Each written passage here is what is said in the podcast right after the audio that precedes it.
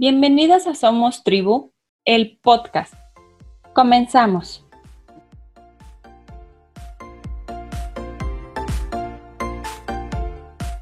¿Por qué son tan importantes las vacunas?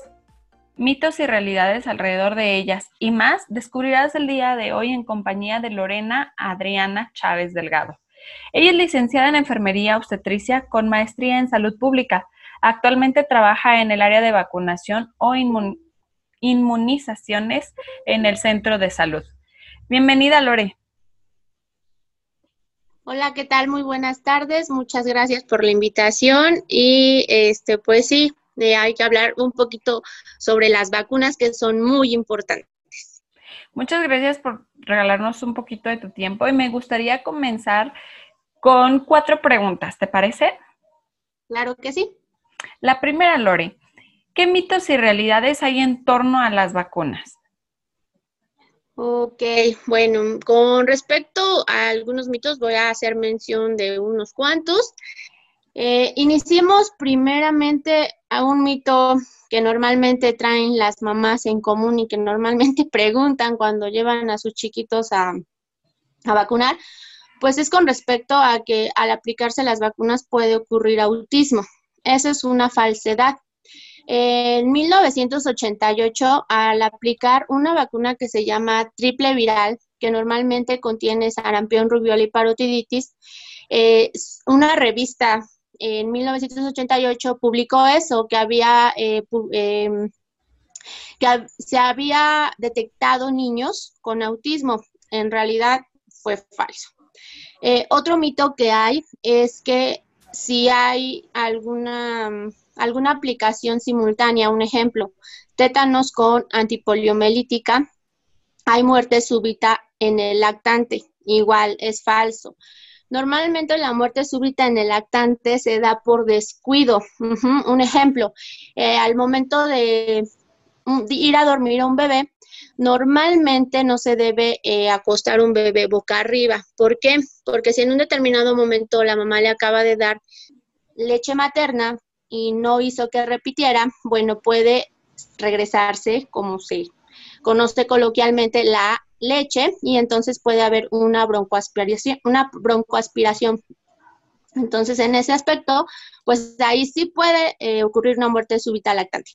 Otra, eh, que al momento de administrar diferentes vacunas puede haber efectos adversos graves. Igual es falso sí puede haber algunos síntomas que obviamente por la aplicación de vacunas, pues sí pueden surgir, pero ese son explicaciones que nosotros como vacunadores se les explica a cada una de las mamás. Otro mito, eh, normalmente las mamás, papás, tienen eh, la idea errónea que las, todas las vacunas contienen mercurio. Vamos, tanto mercurio como aluminio son sustancias que en su importancia sí deben de ir en cada una de las vacunas que se le aplican a los chiquitos. Un ejemplo, mercurio, hay una sustancia en especial que se llama tiomersal. Esa vacuna normalmente actúa para conservar a las vacunas y no hay riesgo. Aluminio como es otro ejemplo de alguna otra sustancia, aumenta la respuesta inmunitaria en el sistema inmunológico de cada una de las personas que son vacunadas. Otro mito es alergias y asmas, igual es erróneo, no existe ninguna alergia y ninguna asma por la aplicación de vacunas. Eh, existe otro mito que por la sobrecarga de las vacunas, este, puede haber alguna situación en el sistema inmunológico. Erróneo, al contrario, eh, con la aplicación de las vacunas, el sistema inmunológico se refuerza, entonces no hay ningún problema. Y actualmente, ahorita por la situación pandémica, dicen que ya no es necesario el vacunarse y que ya nada más ahorita con un perfecto lavado de manos, pues ya con eso nuestro sistema inmunológico puede quedar súper bien igual, es un mito. Eh, con respecto a lo que son las realidades, eh, no hay efectos secundarios a largo plazo. Como les comentaba en algún mito, Solamente existen síntomas que en su momento en la aplicación de cada uno de los de las vacunas se les se le brinda la explicación de indicaciones generales y medidas que deben de tomar cada una de las mamitas que van a vacunar a sus niños. Otra realidad es que las vacunas son muy eficaces. Las vacunas normalmente nos ayudan a reforzar nuestro sistema inmunológico y a prevenir ciertas enfermedades, ¿no? Un ejemplo, eh, sarampión, rubiola y parotiditis, eh, otro ejemplo como vacuna la antipoliomelítica. Eh, las vacunas, otra realidad es que no dejan secuelas ni complicaciones, ¿sale? Eh, todas las vacunas antes de ser distribuidas tienen un proceso desde que las están haciendo, desde el transporte, porque, porque se cubre lo que es, o más bien se cuida lo que es la temperatura, se cuida el transporte, el contenedor donde se van a llevar eh, y antes de ser aplicadas, pues estas tienen que estar aprobadas y analizadas antes de ser aplicadas a cada uno de los niños. Y otra realidad es que pues, eh, normalmente las mamás piensan que al aplicar una vacuna se pueda generar alguna infección en la aplicación. Una realidad es que cuando nosotros como aplicadores de las vacunas no seguimos las medidas exactas de asepsia y antisepsia, entonces sí puede ocurrir una infección, menos no. Eso es con respecto a mitos y realidades. Interesante, Lore. Y qué padre que lo comentas porque de repente nos encontramos a muchos papás que por los mitos deciden no llevar el proceso de vacunación con sus hijos, ¿no? Y a esto voy con la segunda pregunta. ¿Por qué es tan importante llevar el cuadro de vacunación completo con nuestros pequeños? Ok, con respecto a cuánto es importante, pues sí, efectivamente la palabra nos indica, la importancia radica en que previenen diferentes enfermedades adquiridas o congénitas, con las cuales cada vacuna que es aplicada, cada una de ellas contiene anticuerpos que, que protegen perdón, contra agentes infecciosos. Los agentes infecciosos, bueno, son las bacterias, los virus que contienen las enfermedades. Y finalmente las vacunas lo que van a hacer, como al principio les comentaba, es reforzar nuestro sistema inmunológico y bloquear esas bacterias, esos virus, para que los pequeños o ya nosotros como adultos, pues tengamos con qué combatir alguno de esos virus, bacterias, etcétera. Entonces, es este, importante llevar el cuadro este, correcto desde pequeños, desde recién nacido. Las vacunas no nada más nos van a beneficiar a nosotros, los, o en este caso a los niños que se le aplican, sino también a los no vacunados. Un ejemplo, eh, la vacuna de influenza. La vacuna de influenza, pues ahorita, antes de esta situación de la pandemia, es una vacuna que normalmente fue y es a la fecha rechazada. ¿Por qué? Porque piensan eh, las personas que como ya mi tío, mi prima, mi hermano se puso muy mal, pues entonces yo ya no me la pongo. Entonces ahí ya puede haber un cuadro infeccioso dentro de la familia. Entonces creo que esa parte sí deben de separarla porque cada cuerpo, cada sistema inmunológico va a reaccionar de diferente manera. Ok, es decir, que algunas vacunas pueden tener una reacción mayor en mí y no necesariamente en el otro, ¿no? Exactamente, sí. Igual a lo mejor un ejemplo, yo me puedo poner la vacuna de influenza y a lo mejor a mí lo único que me puede dar es un cuadro gripal, que normalmente es una indicación que se les da este, a las mamás o a los adultos que van y solicitan la vacuna, a excepción de que a lo mejor otra persona, un compañero, como por ejemplo, se la aplica y pues ahí no puede tener ninguna reacción. Entonces, sí, cada sistema inmunológico va a reaccionar de diferente manera.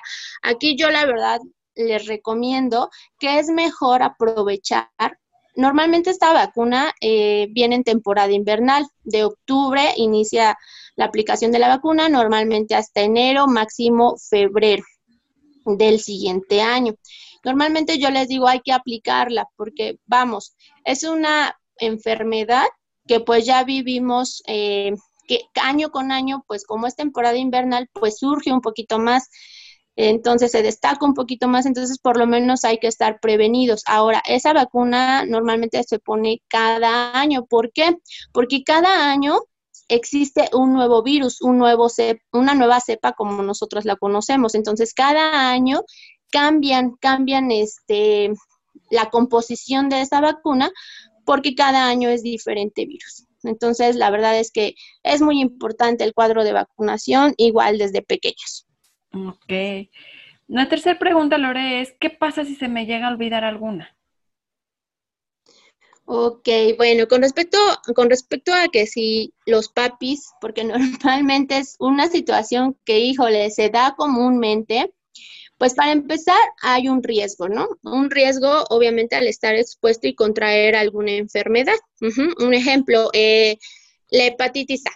Normalmente ahorita este, andamos un poquito escasos en esa cuestión, en ese tema de lo que son las vacunas, por lo mismo de la situación de la pandemia y bueno. Pero en ejemplo, la, vacuna de hepatitis A, quedamos expuestos. Normalmente hepatitis A se transmite de persona a persona, ya sea vía fecal, vía oral, y se transmite también a través de los alimentos cuando vienen infectados. Entonces ahí, si no, este, si no la aplicamos a nuestros chiquitos, bueno, quedamos expuestos. Hay un riesgo, ¿no? Si otra persona está infectada, pues obviamente, y tiene contacto, un ejemplo, con mi niño, pues se va a infectar. Y hay algunas vacunas que también tienen un cierto tiempo para podérselas aplicar, como por ejemplo, rotavirus. Es una vacuna que nos cubre contra algunas enfermedades diarreicas. Entonces, esa vacuna normalmente tiene límite la mamita para ponerla hasta los siete meses con 29 días. Una vez que el bebé cumple ocho meses, ya no se le puede aplicar. ¿Por qué? Porque nosotros lo mandamos al hospital. Esto ocurre algo que se llama una invaginación intestinal. Es algo como decir que se nos voltea el intestino, por decirlo coloquialmente. Entonces, ahí sí ya es tiempo límite ocho meses y ya no podemos aplicársela. Entonces, por eso es importante, pues también, como decía la pregunta anterior, pues cubrir el cuadro básico de vacunación en tiempo y forma. Okay, qué importante saberlo porque de repente a los papás por un error en las fechas, por un descuido o por decisión, ¿no? No, no lo, no llevó el cuadro de vacunación sin darle la importancia que este tiene. Y bueno, alguna vez escuché a uno de los doctores que vacunó a mi pequeña que decía, es que esta vacuna lleva tres dosis, ¿no? Si tú vienes y pones la primera y no vienes a la segunda, pues entonces el efecto que debía de hacer la vacunación se pierde. ¿No? Y me decía que hay algunas vacunas que sí se pueden este, reiniciar el proceso, pero hay otras que no, y me explicaba esto del tiempo, ¿no? exactamente, así es. Okay. La cuarta vacuna, Lore, digo la cuarta vacuna, perdóname. la cuarta pregunta es, ¿qué errores comúnmente cometen los papás con las vacunaciones? Ok, bueno, eh, uno de los errores es principalmente, creo, es la falta de información. Eh, muchas veces em, son primerizas, las mamás son primerizas, muchas veces son chicas de 17, 19 años y pues realmente no están así como que muy empapadas en lo que es el tema de vacunación, ¿no? Entonces, por no tener esa información, muchas veces las dos primeras vacunas que se le ponen a un recién nacido es BCG, que nos cubre eh, algunas enfermedades este, contra la tuberculosis, como por ejemplo, y hepatitis B. Muchas veces Mm, llegan mamitas que ya tienen cuatro meses, sus bebés, y no le han puesto ninguna vacuna, ¿no? Entonces, sería a lo mejor un primer error. Otro error que ahorita igual es común es esto por la pandemia. Obviamente las mamitas entran en pánico, entran en el hecho de, híjole, es que si salgo y me infecto y mi bebé está muy chiquito y obviamente está muy propenso y cosas así. Ahorita eh, han llegado así casos de que, bueno, ya a lo mejor el bebé tiene, no sé, siete meses y pues no le han aplicado eh, la vacuna de dos meses por el pánico de no querer sacar a su bebé. Yo, yo les recomiendo, la verdad, en ese aspecto, ahorita, bueno, a lo que respecta, pues yo creo que ya esto está disminuyendo, esperemos que así sea, así va a ser. Entonces, de todas maneras, yo les doy el consejo, digo, finalmente, eh, normalmente en nosotros como vacunadores ponemos las citas en lo que es la cartilla. Entonces, si le pusimos un ejemplo el 23 de julio, bueno, pues el 23 de julio hay que presentarse a vacunarse, ¿no? A vacunar a sus bebés precisamente para que no dejen pasar tanto tiempo y los bebés se queden sin esta vacuna, porque a veces hasta en eso cometen el error, ¿no? De que por decir, eh, van al centro de salud o el DIF o, o donde ellos decidan mejor vacunarlos y resulta ser que su, su detalle es decirnos, es que he venido y me dicen que no hay o que no le, no le he encontrado o cosas así, cuando la vacuna pues existe, ¿no? La vacuna está en existencia, entonces digo, no sé las razones de las mamitas, pero pues ese es un error que se ha cometido muy seguido. Otras eh, podría ser el olvido, ¿no? Como les comentaba, no sé, tenemos este cita para su siguiente vacuna el 20 de julio. Y chin, ya es 20 de agosto, ya es que se me olvidó. Entonces, ya lo mejor, un ejemplo, como la vacuna de rotavirus, ya ahí para el veintitantos de, de julio, ya tiene ocho meses y ya perdió esa vacuna, entonces ya no se la podemos aplicar. Otras, miedo, ¿no? Miedo a que a lo mejor este nosotros normalmente y nuestra responsabilidad como vacunadores tenemos que explicarle todas las medidas generales e indicaciones a las mamás. Muchas veces el hecho de que el tiempo haya pasado y no hayan acudido en tiempo y forma, genera el hecho de que no nada más se le ponga a lo mejor las vacunas que le corresponden a los meses que tiene el bebé, sino a lo mejor se le pasaron más y ya se le pusieron no cuatro, sino cinco o hasta seis vacunas, ¿no? Un ejemplo. Entonces, híjole, entra el miedo en la mamá de, híjole, es que son muchos piquetes y qué le va a pasar y qué tal si se me pone mal y, o sea, entendemos esa situación y el miedo, ¿no? De las mamás pero finalmente también por eso se les está dando esa indicación y finalmente es para que no pierda más las vacunas, no pase más tiempo y llegue a perder más. Entonces también es un error que normalmente las mamitas este, cometen. Este, otra también muy común es la pérdida de la cartilla. La, la cartilla es un documento médico legal Ajá, que ese es, una vez que la pierdes, pues debes levantar un acta en el MP.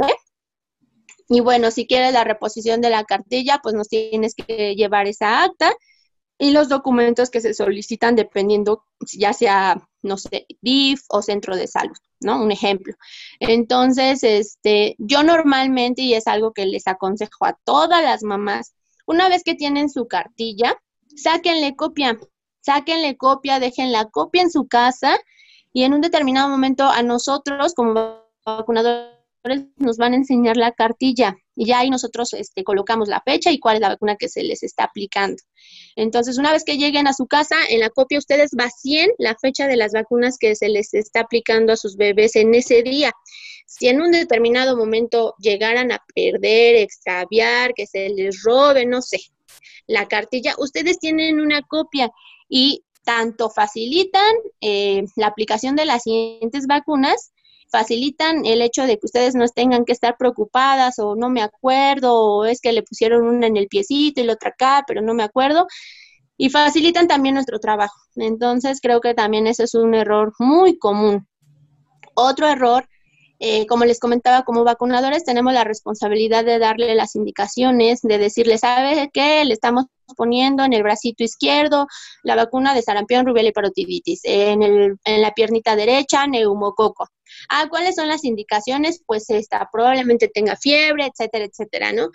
Y si no, como mamá, como papá, su obligación y responsabilidad también es preguntar, preguntar a los compañeros, a los compañeros enfermeros, a los vacunadores, oye, ¿qué le estás poniendo? Oye, ¿qué le va a pasar? Porque muchas veces, o sea, a lo mejor vamos a ponerlo en este punto, que es mucha la confianza, ¿no? De los papis a nosotros. Pero finalmente creo que es un equilibrio entre papá y vacunador, pues finalmente hacerse responsable de lo que se le está aplicando y de que sus papis tengan que preguntarle. Entonces, creo que son los errores más comunes en los papás que normalmente cometen. Muchas gracias, Lore. Pues me gustaría que los papás te conocieran un poquito más como persona. Y para poder pasar a este momento quiero hacerte tres preguntas para el cierre. ¿Te parece? Ok, me parece perfecto, gracias. La primera es, ¿cómo vivieron contigo tus papás su paternidad? Mm, ok, este, pues bueno, a lo que mis papis me, me mencionan, me cuentan, pues fue padre, fue padre, disfrutaron mucho de mi niñez, eh, de cuando era bebé, eh, hasta donde yo sé y en cuestión de vacunas, porque es algo que, que es el tema ahorita principal, pues mi mamá siempre estuvo al pendiente, digo, obviamente para entonces no creo que haya sido tan riguroso como ahora, porque bueno, no creo que hubiera tantas enfermedades. Pero pues hasta donde yo sé y por comentarios de ambos, pues, pues la vivieron súper bien, ¿no? Fui una hija esperada y este, y pues creo que bien, creo que bien hasta, hasta donde yo sé. Gracias. La segunda, un libro que nos recomiendes. Un libro, les puedo recomendar la maestría del amor. a mí me gustan mucho los libros de superación, me gustan mucho los libros de sanación y creo que ahí pueden encontrar muchas cosas con respecto a lo que es el amor propio. Yo creo que ese es un libro que yo les recomendaría y de hecho em, lo conocí por, por una doctora muy especial de donde trabajo eh, en un cumpleaños ella me, me lo regaló y un excelente libro, la verdad es que es muy recomendable. Ok, lo tenemos anotado para nuestra lista de, lecturas pendientes. Y por último, una frase o mantra que te acompañe. ser feliz.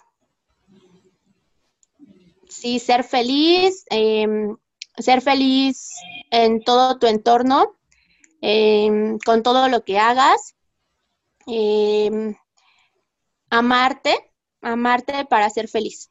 Yo creo que eso es lo, la frase que, que está súper bien, porque ahorita con tantas cosas emocionales que se están viviendo actualmente, esa parte, eh, individualmente hablando, la, se está perdiendo. Entonces, ser feliz es lo máximo. Gracias, Lore. Pues en esta ocasión no, dejamos redes sociales, puesto que tú no tienes una red específicamente dedicada a esta situación. Sin embargo, la invitación, y me gustaría que quedara muy remarcada para todos, es, pedirle a los papás que se acerquen a los centros de salud, como bien lo dices, DIF, el centro de salud municipal, eh, la clínica o a los centros particulares a realizar todo su proceso de vacunación. No dejarse llevar por corrientes, incluso de modismos, de creencias, etcétera, sino pedir toda la información con los expertos en el área. Así es, sí. Pues muchas gracias, Lore, y espero que no sea la última vez que te encuentres con nosotros. Sí, no, agradezco eh, de corazón la, la, invitación. Digo, es algo, de hecho, les comparto la primera vez que lo hago. Este, espero, espero que la información que les haya dado, este, pues les sea de mucha ayuda, porque realmente creo que un factor muy importante desde bebé eh, en estos tiempos es la vacunación. Te lo agradezco, Lore. Una información de verdad invaluable. Gracias.